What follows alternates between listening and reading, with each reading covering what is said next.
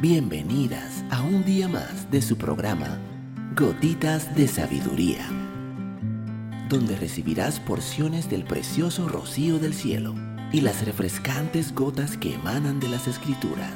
Gotitas de Sabiduría con Evilegna Rodríguez.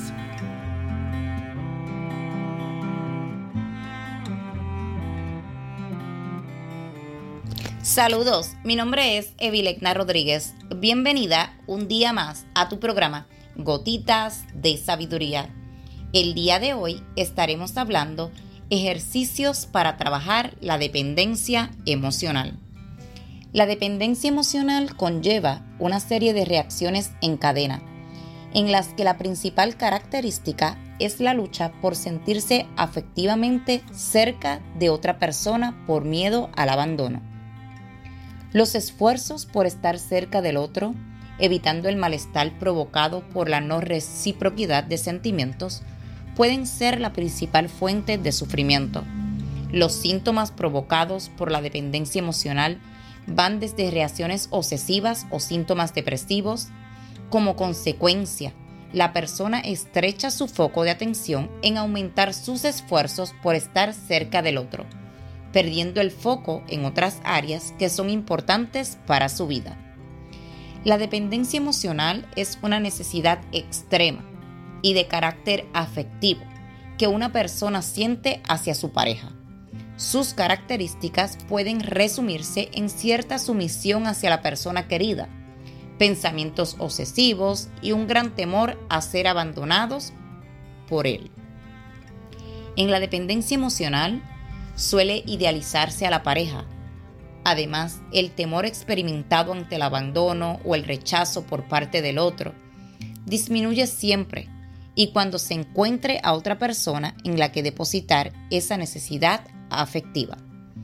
Los indicadores más comunes de las personas dependientes son los siguientes. Suelen tener miedo al cambio y a lo desconocido, tienden a buscar parejas desde la adolescencia temprana. Las características de sus parejas suelen ser similares, siendo frecuente la elección de perfiles más autoritarios que el suyo.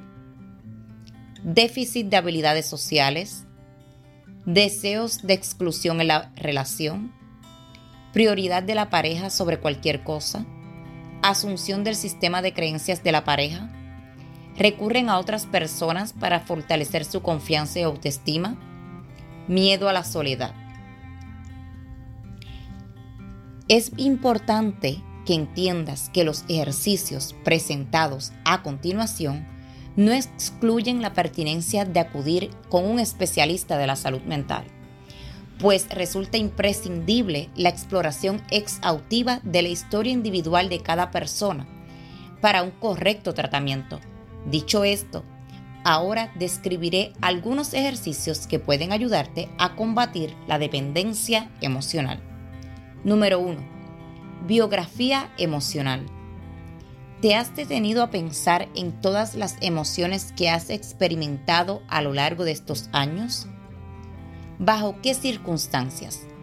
Escribir un diario para reflejar las relaciones de pareja anteriores puede ayudarte a reconocer cómo has superado historias pasadas.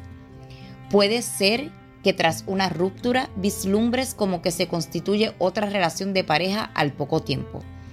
Es entonces cuando puedes identificar cuántas veces has utilizado una relación para evitar sensaciones desagradables. Número 2. ¿Quién soy yo? ¿Quién eres tú como mujer independiente y sin pareja? Hay veces que se arrastran relaciones muy alargadas en el tiempo y olvidamos quiénes hemos sido, quiénes somos en el presente y qué hemos aprendido por el camino de la experiencia. Las preferencias de la otra persona han podido ser tan permeables que se olvidan las propias, que disfrutamos haciendo, que nos gusta, que no, que se está dispuesta a tolerar cuáles son los límites que estamos dispuestas que los demás rebasen, etc. Número 3. Paseos simbólicos. Existe una infinidad de actividades que pueden realizarse a solas, siendo los paseos una de ellas. Esto pueden presentar una oportunidad para reflexionar, En este caso, te propongo el siguiente ejercicio. Antes del paseo, buscar piedras de distintos pesos. Una vez que tengan las piedras, escribir con un rotulador o marcador permanente los nombres de las personas a las que se dedica más tiempo, siendo la piedra de menor peso para las personas a las que se dedica menos tiempo, y viceversa con las piedras de mayor peso. Poner esas piedras en el bolsillo mientras se va caminando. ¿Te ha costado caminar con las piedras de mayor peso? ¿Qué has querido hacer con esas piedras mientras ibas caminando? Número 4. Autocuidado. Una de las consecuencias de la dependencia emocional es que se da toda la atención a otras personas, olvidándose de las necesidades de uno mismo. El autocuidado como hacer planes en solitario, exponerse a la independencia y a los sentimientos que genera, constituye una tarea esencial Ejemplos de estas actividades pueden ser prepararte tu comida favorita, darte un baño relajante, un viaje a un pueblo cercano en solitario, ir a psicoterapia, etc. Asimismo, un elemento que puede ser de ayuda es un calendario donde apuntar qué tareas van a llevarse a cabo a lo largo de la semana. Número 5. Escribir cartas dirigidas a uno misma. Hay personas que disfrutan de la escritura y esta es una actividad que puede tener bastantes beneficios. Por un lado, puede escribirse una carta dirigida a usted misma, relatando su historia como si fuera la protagonista de la película de su vida. Por otra parte, pueden redactarse los límites y comportamientos que están dispuestas a permitirse de cara al futuro, dándose cuenta de cuando se traspasa la barrera del respeto a uno misma. La escritura puede sustituirse también por otro tipo de actividades creativas, por ejemplo, la creación de un álbum con pistas de música que reflejen estados emocionales, la fotografía, la pintura, etc.